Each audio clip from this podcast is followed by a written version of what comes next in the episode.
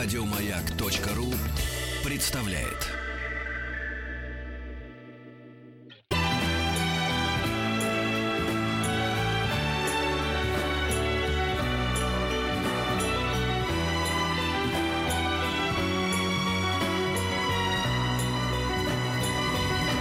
Спутник кинозрителя. Спутник кинозрителя. Сегодня у нас в гостях кинокритик Антон Долин. И мы передаем микрофон. С двойной плотностью информации сегодня Антон пришел к нам. Да. Да, так вышло, здравствуйте, дорогие друзья, что на следующей неделе я... э, Неудобно даже об этом говорить. Своими детьми уеду в отпуск, поскольку Мгм. у них Каникулы, каникулы. да-да, мы вот. тоже. Поэтому на этой неделе я расскажу на две недели вперед, э, что у нас творится в кинотеатрах, а там огромное количество всего творится, в том числе замечательного и незамечательного, самого-самого разного. Вот. э, Но с моей точки зрения э, сейчас начинается какой-то невероятный реванш русского кино. То есть, не с моей точки зрения, это так и есть. Сейчас выходят довольно большие фильмы сегодня, в частности, та же самая Матильда, с которой мы сейчас начнем, чуть-чуть Давай. погодя. Вот, но э, вот я за пять минут до того, как пришел э, э, в эфир, увидел пост э, моего товарища, продюсера Рубена Дердишана, который сделал фильм «Аритмия» как продюсер. Вот, о том, что «Аритмия» за две недели собрала 60 миллионов э, рублей. А, это значит, что дальше они медленно докатятся, скорее всего, до 80-90 за все время проката. 90, по-моему, 7, э, а может уже теперь и 100 собрала не любовь. И то, что вот такие фильмы, то есть абсолютно авторское кино, э, совершенно не имеющее большой рекламной поддержки, выживающее за счет сарафанного радио, на самом деле. То, что оно собирает уже такие цифры, это же говорит о количестве зрителей, прежде всего, там, под- положим, нам не должно быть дела до доходов продюсеров и их расходов, это не наша забота. Но количество людей, которым интересно такое посмотреть, определенно внушает оптимизм. Я рассказывал про тот же самый «Салют-7», который мне тоже кажется очень симпатичным фильмом, и он тоже хорошо идет, я не знаю точных цифр, вот, и на этой следующей неделе опять выходят какие-то русские фильмы, причем как большие, так и маленькие, и каждый из них по-своему любопытен, то есть, э, ну, какой-то вот такой э, микроренессанс. Может, потому что, ну, бывают такие совпадения, а, вот так вот, вот на осень взяли и упали все основные премьеры. Ну, не все, а большое количество. И это совпадение дает какой-то кумулятивный эффект. Люди начинают немножко привыкать к русскому кино и не хаять его, а как-то иногда даже и верить в него, и радоваться. Такое тоже бывает. Вот, э, значит, э, на этой неделе э, начать надо, конечно, с Матильды. Это главное, что всеми обсуждается. И как не обсуждаться, учитывая весь хайп и бум, который был вокруг. Значит, э, наверное, э, я начну с совершенно банального. Все с этого начинают, начну я. Начинают с этого те, кто хвалит фильм, и те, кто ругает фильм. В этом фильме нет ничего криминального. А, да, он достаточно вольно обращается с историей, но не чересчур вольно. Скажем так, э, вольность Алексея Учителя и его сценаристов, тут их было несколько, по-моему, в результате в титрах стоит какой-то псевдоним вместо реальной фамилии Чтобы сценариста. это. Вот, э, и правильно, потому что сценарий это самое слабое место фильма, мне кажется, идеологии в том числе. Вот, э, но он, э, учитель, менее вольно об- обращается с историей, чем, например, Александр Дюма, которому мы все это прощаем. То есть Дюма вот в своих там трех мушкетерах столько всего он придумывал сверхреальных э, политических Дюма каких-то. Дюма отец, конечно. Ну, сын вообще историей не сильно интересовался. Хотя по духу Матильда, конечно, скорее ближе к даме с камелиями. Потому что история о э, значит, неравных э, отношениях в любви, о наследнике престола Нике, э, так звали Николая II, пока он еще не стал Николаем II, и э, прекрасной э, Матильды Кшесинской, которая действительно со временем стала реф- реформат торшей, как называют, реформатор, не знаю, э, реформатором, короче Да. говоря, э, балета и э, действительно выдающейся фигурой балета 20 века. Ну, начинала с того, что она была молодая, амбициозная балерина, и в нее влюбился наследник престола. У них был роман, какое-то время он длился. До сих пор спорят о том, а, был ли роман, возможно, вообще платоническим, или действительно там были постельные страсти. Ну, фильм предполагает, что да, они спали друг с другом. К сожалению или к счастью, это та версия, к которой большинство историков тоже склоняется. Но историки тут вообще ни при чем. Это, э, значит, самый прямой стилистический аналог Матильды. Думаю, что учитель к этому не стремился. А может быть, даже ему и неприятно будет слышать такую аналогию. Но это так. Это фильм э, корпорации Дисней «Золушка». Не мультик, а фильм, который делал Кеннет Брана. Которые не успели тогда раскрутить как следует. А, Да, это точно. Вот, то есть, невероятные декорации. Декорации сумасшедшие. Вот они построили заново Успенский собор, чтобы там сделать сцену коронации. Это можно сойти с ума, действительно. И когда там теряет сознание э, Николай, э, конечно, по сюжету это от несчастливой любви, но кажется, что это просто от великолепия того, что с ним происходит. Надежда Васильева, вдова Алексея Балабанова, потрясающий художник по костюмам. Костюмы тут не только богатые, не только тщательно сделаны с исторической точки зрения, но просто они отдельное произведение искусства. Очень красивый Юрий Клименко все это снял. Mm-hmm. Он выдающийся, опять же, оператор, он большой художник. Он снимал для Германа того же, для многих великих режиссеров. Для учителя он тоже много что снимал. А, актеры, мне очень понравился Ларс Айдингер, которого несправедливо обозвали много раз порно-артистом, потому что он ходил без трусов в одном фильме «Гринуэй», где он сыграл третьестепенную роль. Вообще-то говоря, это выдающийся артист немецкого театра. В театре Шаубюна несколько раз я видел его на сцене. В пьесах Ипсона, в частности. Там, там же он играл Гамлет, там же он играл Ричарда Третьего, там же он играл Тартюфа. Это действительно, ну, для немецкого театра это фигура номер один. Ну, там, не знаю, номер два. Он один из самых-самых там главных артистов, которые есть. Он замечателен. Потому что он играет действительно немножко такого Гамлета. Неуверенного, метущегося принца, который подавлен авторитетом отца. А Сергей Гармаш играет мощного такого мужика. Это он умеет. Он очень хорош в качестве императора старого. Роль у него небольшая, но классная. А вообще по-актерски нет очень сильный ни, состав. Ни, ни, ни одной все претензии. великие актеры, очень стремящиеся. очень хороша Ингеборга Дабкуна, ага. это в роли матери.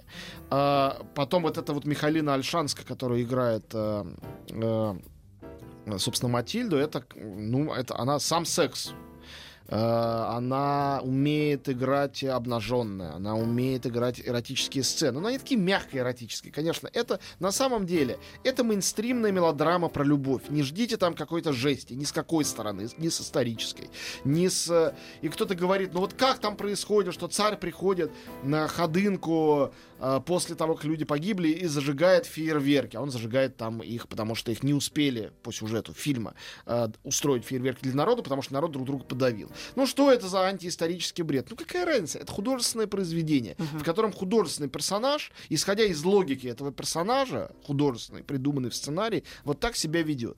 И любого рода упреки в антиисторизме, мне кажется, какими-то детскими. Правда, детскими и смешными. Вот. С точки зрения художественной убедительности, это такой жанр. То есть э, э чувствительные сердца будут плакать. Mm. Э, нечувствительные сердца не пойдут это, скорее всего, вообще смотреть. Ну и те, кто хочет увидеть Данила Козловского очередной раз, тоже вот это, посмотреть. надо сказать, что худшее, что есть в фильме, это Данила Козловский. И э, Козловскому никаких претензий, он очень хороший актер. Да. Но для него придумали абсолютно какую-то анекдотическую роль. Вот он как раз придуманный персонаж, которого не было в истории. Некий поручик Воронцов, даже по имени его сразу кажется, что это какой-то анекдот, который со своей страстной бородой, значит, хочет добиться Кшесинский во что бы то ни стало, а та любит э, то царя, то его брата, неудобняк. Вот, не то э, слово какое. Ветреное. И тут врывается, значит, Козловский. Э, ну, это претензии в основном к сценаристам. Угу. Мне кажется, сценарий несколько раз переписывался, и не все там получилось. Но это очень э, изобразительно впечатляющая вещь. И это э, качественное жанровое кино российское со всеми соответствующими плюсами и минусами российского кино. Где-то очень богато, а где-то не догнали, не доделали, не довели каких-то линий. Ну, вот так вот, вот не получилось их довести. Актеры молодцы, э, постановочная часть э, почти выдающаяся. Или просто выдающаяся, без почти. Для русского кино точно выдающаяся. Потому что, вот правда, если бы мы существовали на равных с Голливудом, просто играли бы на их поле, а наши фильмы были бы там в прокате, я бы сказал точно, этим костюмам надо давать Оскара. Вот mm-hmm. прямо им давать Оскар, а не тем, кому там Такое будут иногда еще. бывает. Соберет Матильда. Не знаю, честно. Мне кажется, что будет компенсация. Мне кажется, что ряд людей, которые пошли бы на этот фильм, теперь не пойдут, потому что им кажется заранее, что что-то богохульное. Их некоторое количество есть. А с другой стороны, ряд людей, которые вообще не собираются на этот фильм идти, настолько встревожены и заинтересованы, пойдут. А с третьей стороны, многие не пойдут, потому что будут бояться, что какой-нибудь псих с взрывчаткой врежется в кинотеатр. А с четвертой стороны, есть люди, которые пойдут просто на зло Поклонской, чтобы... То есть, э, по-моему, скандал привел к некому обнулению вот этих вот возможных плюсов и минусов пиарных от самого скандала, и э, какие-то зрители отказались от намерения пойти, а какие-то это намерение, наоборот, заработали. Э, точно так же, как какие-то кинотеатры отказались показывать, а другие наоборот, там увеличили число сеансов. То есть произошла какая-то, какое-то уравновешивание к финалу произошло. Мы от, на несколько секунд отвлечемся на рекламу и вернемся Непременно. в студию.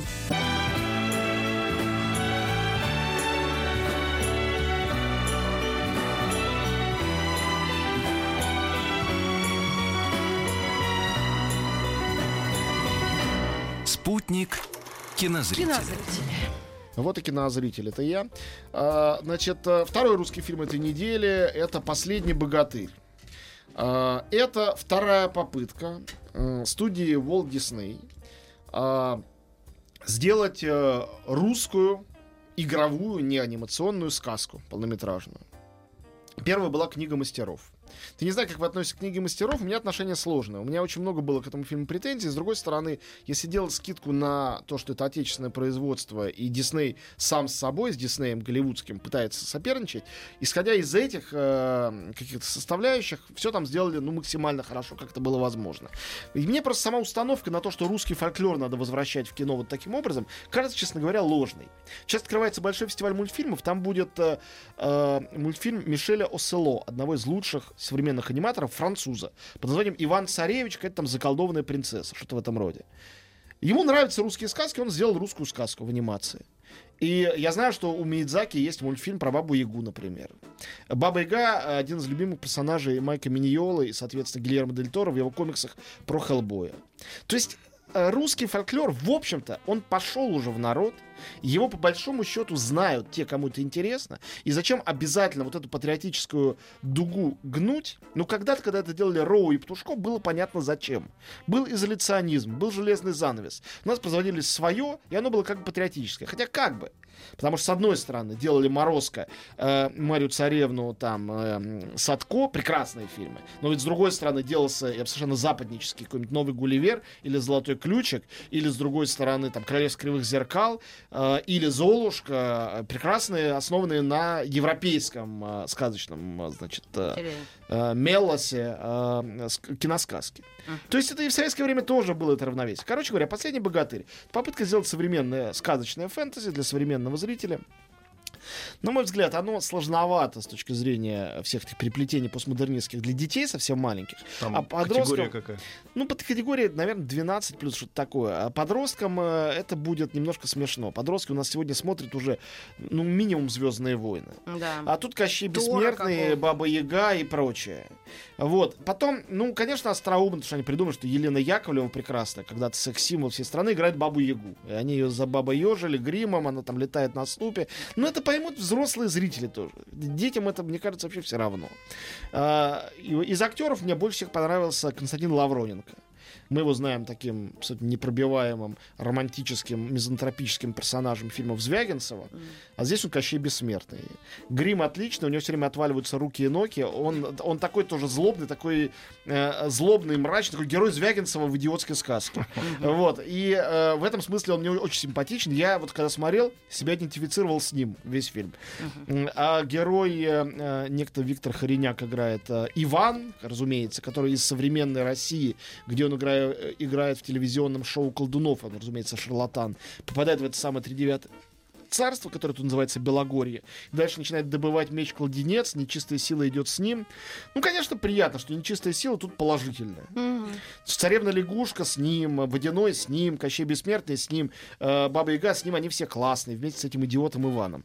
Он действительно Иван Дурак. Mm-hmm. А а он а, симпатичный хоть парень-то? Ну, такой приятный, типа Потому обаятельный. что Тора очень сложно побороть. А, Моей Тора, Тора, не, Тора невозможно побороть. Он Сейчас мы, мы к Тору перейдем на следующей неделе. А, не торопи. Ладно. Конечно, Я перейдем. просто говорю, вот спрашиваю. Но, ну, кто не любит Тора? Только сумасшедшие не любят Тора. Mm. Вот. А, и а, с другой стороны, за зло играют, разумеется, там некие Василиса и Э, нет, Варвару ее зовут, наоборот, извините. И э, там Добрыня, который э, эту Варвару играет э, значит, Екатерина Вилкова. Они такие красавцы, они прекрасные, при этом, конечно же, они плохие. Но это тоже общее место давным-давно. Mm. Что те, кто красивые, величественные, говорят, ох ты, Гуиси, там, добрый молодец, они на самом деле злодеи. А всякие Кощей Бессмертные хорошие. Это новая политкорректная повестка, которая давно не новая. Шрек и масса Шрек, других да. вещей основаны на этом, uh-huh. э, значит, э, допущении. Я это приветствую, это правильно правильно, потому что образ врага и образ неприятеля сказочный, такой упрощенный, это вообще вещь довольно опасная.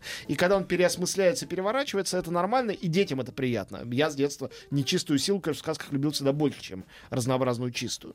Вот. Э, но, с другой стороны, Фильм немножко, конечно, проваливается, тоже за счет сценария, в том числе, между двух, трех, четырех стульев. Не очень понятно, э, кто вообще его будет смотреть. Посмотрим на сборы. Мне самому любопытно, как это все сработает. Конечно, я корпорации Дисней желаю удачи, потому что мне идея делать русские фильмы усилиями такой межнациональной корпорации очень нравится. И, конечно, будут ли следующие фильмы и какие, от успеха или не успеха последнего благодаря очень сильно зависит.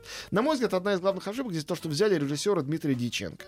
Ничего, опять же, плохого о нем говорить не буду, но человек, который сделал, с одной стороны, День радио, с другой стороны, и о чем говорят мужчины, с другой стороны, кухню, кухню в Париже. Это такой человек, который какие-то вот телевизионные или театральные проекты превращает худо-бедно в кино. А для того, чтобы снимать фэнтези со спецэффектами, сказку, должен быть сказочно мыслящий режиссер. Угу. Такой вот тотально визуальный, умеющий эти вещи делать. Ну, вы же не будете спорить, что там Роу или Птушко было видно по всех фильмам, они были влюблены. Потому что нет, тут щука говорящая, тут избушка на курьих ножках. Угу. То, что можно, тут миллиард, там совершенно сам чудо-юдо. Да. Вот. А, а тут не чувствуется, а тут гримеры э, скорее работали над этим, чем режиссер этого сам любил и хотел. Вот, ну, у нас на носу Хэллоуин, э, выходит «Пила 8». Э, всех а поздравляю с этим. хоть одну пилу? Я смотрел два фильма э, из, из семи существующих. Я не э, поклонник садистских фильмов ужасов, а это именно такой, mm. вот с членовредительством всем. За, замысел там остроумный, это хорошо сделанная вещь, но просто совершенно не для меня. Тем не менее, ну, я не могу же не известить то, что выходит этот фильм. Да, это давай. Вот, и знаете, еще один русский фильм, который мне показался очень интересным. Называется «Нашла коса на камень». Режиссер, дебютантка Аня Крайс. Фильм победил, кстати говоря, на фестивале «Движение» в Омске. Вот, э, э, это независимое российское кино. Ну, э, наверное, что нужно прерваться на новости. Я mm-hmm. расскажу подробнее уже после, после новостей. новостей после новостей, да. Но картина очень любопытная, хотя и очень маленькая. А может, именно благодаря этому любопытная.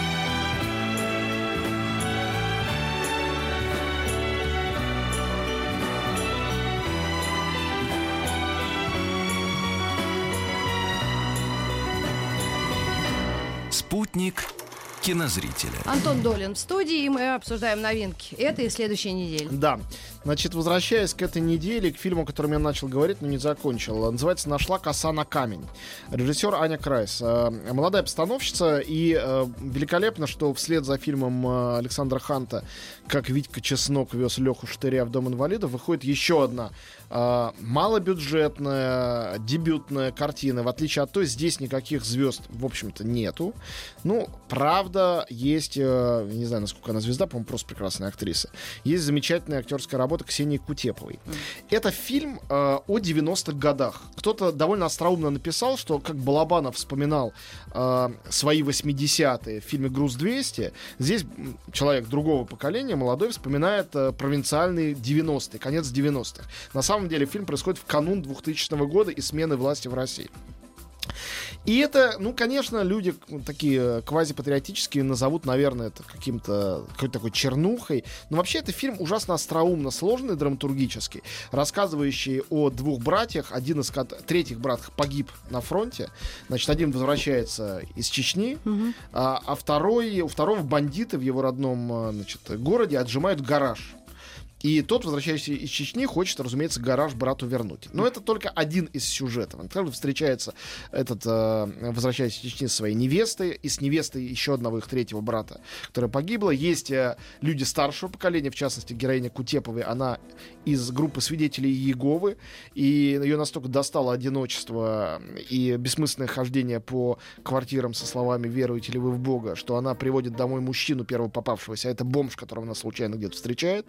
И из, каждой из этих ситуаций рождается любопытная развязка, часто довольно кровавая, и все они друг с другом связаны, это постепенно в такой водоворот закручивается. И это похоже на реальные 90-е. Это похоже на реальные 90-е с поправкой на такой драматургический гротеск э, и на структуру Язык а, кино. Ну, структуру сюжетную, которая выстроена. Mm-hmm. Вот. Кино, как кино это сделано, мне кажется, очень хорошо. Молодые актеры замечательно играют. В общем, это действительно интересное молодое кино, которое всем, кто за наше кино болеет, я mm-hmm. прям советую посмотреть, э, потому что там «Последний богатырь» и «Матильда», они сами найдут своего зрителя. Вот. А такой фильм, конечно, нет. «Нашла коса на камень», еще раз. Это дело называется. Наконец, на этой неделе выходит новый фильм Ким Кидука «Сеть». У Ким Кидука есть свои поклонники, которым... Это кар- ты. Почему? Кто тебе Нет? сказал? Нет? Не, я не, совершенно не, не поклонник. Кто же мне говорил, что кто-то очень Нет, любит я, это? э, мне нравится пару его фильмов. В А. целом он совершенно никогда не был моим любимым режиссером. А больше всего на свете его ненавидят в Южной Корее. Они считают, что это та- такая матрешка на экспорт, то, что он делает. Э, Вот эта вся показная жестокость, э, э, романтика, эти красивые герои-героини, вот эти вот весна-осень, там и опять зима, а, где, который похож больше всего на календарь видов э, корейской природы. В общем, там другие кумиры. М. Но при этом в мире э, там, фестивального кино его очень любят. Фильм «Сеть», в частности, показывался на Венецианском фестивале. Эта картина без обычного для Ким Кидука выпендрежа. Что его предыдущий фильм «Мёбиус» бра- был про человека, который постоянно себе отрезает половой член, потом пришивает его обратно. Потом отрезает опять. Так вот, в фильме «Сеть» вот Зачем такого... я об этом узнала? Теперь поздно Есть уже. информация, которая мне в жизни вообще не нужна. Ну А ладно. кто знает, может пригодиться. Давай. Не будем думать как. Ой. Вот. а, Фильм «Сеть» — это история, э, сделанная таким экономным, вполне телевизионным образом, то есть э, э, никаких кинематографических суперстатий у фильма нет, но он, что называется, крепкий. Эта история неплохо придуманная. Сеть, которая в названии, это вовсе не какая-то метафора. Речь идет о рыболовецкой сети. Главный герой рыбак, который э, значит, этим кормит свою семью, рыбак северокорейский. У него жена, сын и вот э, этот э, северокорейский, нет, не сын, дочь, простите, э, северокорейский рыбак, он случайно его лодку заносит в Южную Корею, потому что он в пограничных водах. А почему это происходит? Потому что сеть запуталась в моторе лодки. И ему бы надо было бы, конечно, чтобы не стать предателем Родины, спрыгнуть с лодки. Но лодки, лодки И умереть лодку-то и сеть жалко, Естественно. да, где новые взять. И он там стоит э, на этой лодке, теряясь, не знает, что делать. И, разумеется, его вылавливают э, южнокорейские спецслужбы, дальше начинают допрашивать, не шпион ли он, дальше соблазнять, не хочет ли он остаться у них жить. А у него там семья, он не хочет. Вот. И, конечно, это фильм о том, мне что... уже нравится О начинает. том, что не, очень, очень неплохой фильм, я говорю. Фильм о том, что обе системы, они, конечно, разные, идеологически разные, но на маленького человека, конечно же, им одинаково наплевать, что в Южной Корее, что в Северной. Они делают его заложником своей пропагандистской системы, да. Одни рассказывают, вот еще одна жертва режима бежала к нам, другие говорят, вот э, капиталисты хотели захватить, но он хочет вернуться к нам. В реальности и те, и другие его допрашивают, пытают, э, выбивают из него, значит, показания, а он хочет просто домой к, э, значит, своему ребенку и жене. И дальше спокойно ловить рыбу. Фильм глубоко эмблематичный, очень для нашего времени, мне кажется, уместный, э, вне зависимости от того, живете вы в Корее, знаете ее ситуацию или никакого отношения к Корее не имеете. Я думаю, что сегодня, когда люди, вот взять хоть ситуацию с Россией и Украиной, так часто делятся и какие-то баррикады воображаемые вырастают между ними, э, такого рода фильм, он очень здорово отрезвляет, показывая, что люди, которые у власти, они все одним миром примерно мазаны, и э, Вопрос только в знаке. Конечно, и надо соблюдать, стараться человеческое в себе, прежде всего, и не поддаваться ни на, какого, ни на какую пропаганду, ни с какой стороны. На этом я с этой недели заканчиваю. Скажу только, что компания «Иное кино» делает отличную подборку, тоже такую хэллоуинскую, с 27 по 29 октября. Три дня. Пятница, суббота, воскресенье. В трех кинотеатрах. э, «Горизонт» в Москве, «Аврора» в Питере, «Победа» в Новосибирске традиционно. Три фильма про вампиров. Все три отличные. Значит, в воскресенье покажут интервью с вампиром Нила Джордана, где вы сможете понаблюдать редкий случай Брэда Питта с Томом Крузом. Я уж молчу, что там еще и Бандерас, и Кирстен Данст юная, и Кристиан Слейтер, кого только нету. Один из лучших фильмов Нила Джордана. Но это, имейте в виду, задумчивый, протяжный вампирский фильм, э, никакой там жести нету. 28 числа лучше, наверное, экранизацию из многочисленных экранизаций э, Брэма Стокера, и, наверное, последний по-настоящему шедевральный фильм Фрэнсиса Форда Копполы «Дракула», собственно говоря, по оригинальному Дракулу. Дракуле с э, Киану Ривзом юным, с Энтони Хопкинсом, э, с Вайноной Райдер, с Гэри Олдманом. Э, Ну, состав актерский за себя говорит, и великий Михаил Бархаул все это снимал. Фильм невероятной красоты, непередаваемый. Так там еще певец наш с тобой играл. Ты его вспомянул? или Том Уэйтс. Да. да, да, ну у него маленькая роль. Да, Да, играл, играл, играл. Звал учителя в тюрьме. Вот, ну конечно. Я Ну, понял. и учитель пришел к нему, все, было как надо. Хорошее кино. Вот, ну прекрасный фильм. И, наконец, 27-го фильм, который из этих трех мне дороже всех. А, Это дебютный фильм безвременно ушедшего, талантливейшего английского режиссера Тони Скотта, который называется «Голод». А, не смотрели? М-м. Восемь- Старый. А, Ты- старый с Бо- Дэвидом Боуи. Да. А, восемь- это я смотрела. 83 год. В главных ролях Дэвид Боуи, Катрин Денев и Ну да. Сьюзен Сарандон. И у них любовный треугольник. Просто представьте себе это, и все вампиры. И это потрясающе. Это одна из лучших ролей Единственное, я в Дэвида таком Боуи. плохом качестве в детстве смотрела. Ну вот- На видеокассете. Вот смотри, будет большой экран, Да. все по-английски с субтитрами, прям как, в как в лучших домах. Голод, э, вот если один фильм из трех будете выбирать, то посмотрите Голод. На мой взгляд, это прям вот вау. Один из любимейших моих фильмов на эту тему, один из лучших фильмов Тони Скотта, замечательного, как я сказал, режиссера. Просто вот Ну да. не пропустите. Так, теперь быстро переходим к следующей неделе. Конечно, главное это Тор Рагнарёк. Обо всем не главном Вот это остальном. второе слово рас- расскажи, что это за... это? Рагна- Очень просто. Рагнарёк в скандинавской, э, значит, космогонии, картине мира, это апокалипсис, конец Оу. света. Это когда боги друг на друга влезут, друг друга поубивают, богов не станет, и мир начнется заново. Вот что такое Рагнарёк. А Армагеддончик. Да. конечно. Фильм начинается с попытки э, Тора, который, как мы знаем, тоже сам бог и главный воитель среди богов Вальгаллы, то есть это э, скандинавский пантеон, с его попытки предотвратить Рагнарёк. В частности, он должен снять корону с головы некоего демона. И очень живописная битва дала в начале. Дальше мы понимаем, что, конечно, Рагнарёк дело более сложное, механизм уже запущен. Один уже, а, которого играет, как всегда, прекрасно Энтони Хопкинс, готов отойти в мир иной. Вот, и Тору с его братом, неверным братом Локи, придется самим как-то Чёрт. с этим всем справляться. Такой кастинг, не знаю, кого, кого больше да, люблю. дуэт Криса Хемсворта и Тома Хиддлстона, мне кажется, ужасно удачный по Ой. кастингу изначально. Так здорово они их придумали. Это они действительно абсолютно противоположные, типажно, поведенчески. И у каждого, на самом деле, свое чувство юмора, такое простодушно наивное у Тора и э, изысканный такой троллинг у, э, у Локи. В этом фильме к ним добавлено еще Хелла ее называют, на самом деле Хель. Хель, то самое слово, из которого взялось Хел, то есть ад. Да. А, Это э, тоже дочь Одина и богиня ада и богиня смерти. А как ее зовут? А, Хель? а, Хель. А, Хель как Но раз, тут в да. фильме Хела. А, Хель. Играет ее Мгм. Кейт Бланшет. Кейт Бланшет, которая всех убивает весь фильм. Ну, что может быть прекраснее, опять же. тоже Мне верно. кажется, практически идеально. Великолепный э, Идрис Эльба. Изумительная роль Джеффа Голдблума, которого я со времен фильма «Муха» боготворю и считаю одним из лучших артистов современности. Тут он играет роль невероятно смешную такого а, человечного Джаба the Хата на другой да? планете. А как скажи, я посмотрю, вспомню лицо. Э, Джефф Голдблум. Сейчас я. Ага. Ну, это который может любой флешкой уничтожить любой корабль. Да, понимаешь? он великолепен. Также есть э, Бенедикт Камбербэтч, э, М, который даже появляется в роли доктора Стрэнджа. У Мгм. него небольшой эпизод, но небольшой, но хороший. Вот есть э, великолепное явление Халка, совершенно А, неожиданное. да. Марк Руффало. Вообще, мне кажется, с Мстителями это как с четырьмя мушкетерами. Вот продолжение трех мушкетеров, они же там по-разному компоновались. Да. То Д'Артаньян был с Атосом, а Портос с Арамисом, то Д'Артаньян с Арамисом, а Атос с Портосом. То есть разные комбинации, они как бы оказывались по разные стороны баррикад, но потом все равно сходили. Здесь то же самое. Были же уже фильмы с э, Железным Человеком и Капитаном Америка, которые там какие-то отношения выясняли. Ну, а здесь Тор и Халк. Плюс этого фильма э, Тор Рагнарёк, потому что они на Землю вообще не переносятся. тут. То есть они все только на разных планетах летают. Это абсолютная фэнтези отвязная, сумасшедшая, прекрасная совершенно фэнтези. Ой. Дикая. А, оператор испанец Хавьер Агирре Саробе, который снимал фильмы Аминабара, другие и «Море внутри», который снимал «Поговори с ней» для э, Альмадовара, э, который снимал Вики Кристину Барселону для Вуди Аллена.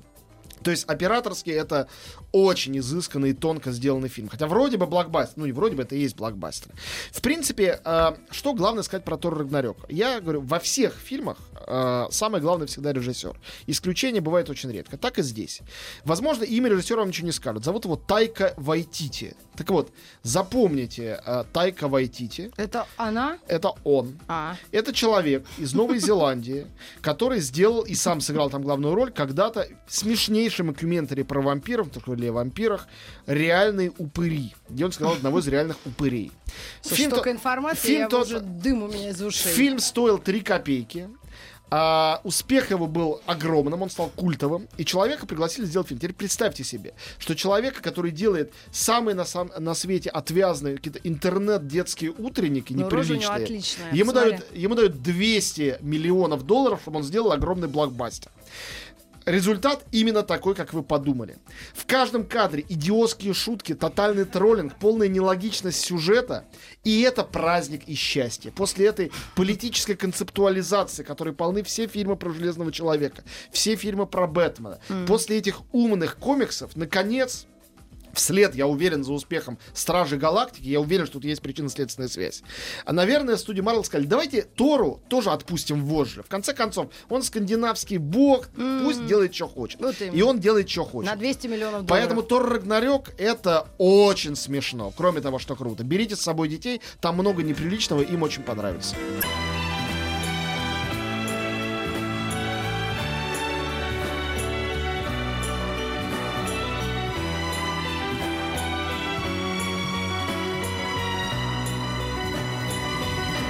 Спутник кинозрителя. Еще несколько минут посвятим следующей неделе кино. Да, ну, значит, на Тора вы поняли, идите обязательно, на следующей неделе он выходит. Э, выходит еще фильм, я его не видел, но э, говорят, что очень любопытный, с Винсаном Касселем в заглавной роли. Фильм «Дикарь» про Поля Гогена. И про его судьбу, как он, собственно, отправился в джунгли, влюбился в них э, и изменил свою судьбу и стиль. Значит, э, э, еще один фильм про джунгли, и его я видел, австралийский. Режиссер Грег Маклин, мне, конечно, гораздо больше нравился фильм, с которым он дебютировал, хоррор «Волчья яма». Он был дико страшный, очень круто сделанный. Э, ну, то есть это действительно, если вы хотите по-настоящему страшный фильм, то посмотрите «Волчью яму». Вот, э, новый фильм его он поставил по реальным событиям, поэтому не такой страшный. И с запланированным хэппи-эндом. А, Джунгли. Это правдивая история, э, реальная история про то, как э, путешественники веселые, это было в 80-х, пошли покорять джунгли Боливии, и на Амазонке с ними случилась неприятность, и один из этих героев э, оказался в ужасной ситуации, один в джунглях, без еды, без ничего, без средств к выживанию, без компаса. Ему надо было как-то выбираться, и он как-то выбирался. Весь фильм он выбирается. Ну, не весь фильм. Полфильма они путешествуют, полфильма он выбирается. Вот, э, Йоси Гинзберг его звали, он был израильтянин, давно, впрочем, переселившся в эту самую Боливию в реальной жизни.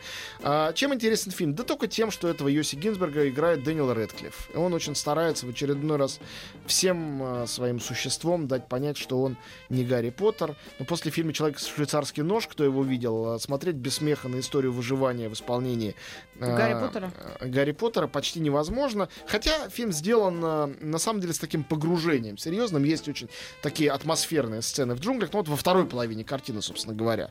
И он очень красивый, этот фильм. Джунгли Амазонки, видимо, действительно прекрасные. Не знаю, действительно ли там снимали, но ощущение, что да. Поэтому э, джунгли рекомендую любителям подобного, конкретно подобного кино. И еще один очень необычный фильм. Совсем необычный. Называется «Осколки». Это режиссерский дебют Алисы Хазановой, который э, Илья Стюарт и Роман Волобуев спродюсировали. Мгм. И эта картина совершенно экспериментальная. Сама Хазанова играет там главную роль, если можно говорить там вообще о главных ролях. И фильм этот а, сделан на английском языке, снят в Нью-Йорке. Это своего рода ремейк фильма «Не пугайтесь» в прошлом году в Мариенбаде. То есть это история о людях, мужчинах и женщинах, в основном одной женщине и одном мужчине, хотя на самом деле там их двое, но один главный, которые, а, которым кажется, что они встретились впервые, в то время как на самом деле некое чувство дежавю подсказывает им, что это не первая их встреча, они виделись раньше. То есть это история о таком ницшанском вечном возвращении.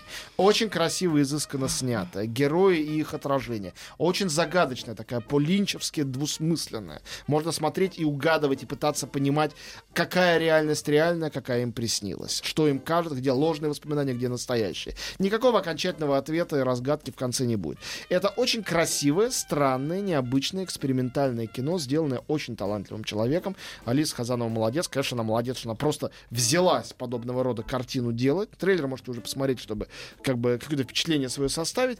Э, Мне кажется, что э, ужасно здорово, что кто-то вот так вот, вот не пытаясь э, никого завоевать и никакую коммерцию делать, э, спокойно, отвязно, открыто вдруг снимает подобного рода кино. Мгм. Поэтому «Осколки» я за них. Не то, что это какой-то однозначно шедевр, но в качестве дебюта это очень любопытно. И вот смотрите, у нас две недели подряд две дебютные русские картины выходят в прокат. По-моему, это так здорово, это так необычно.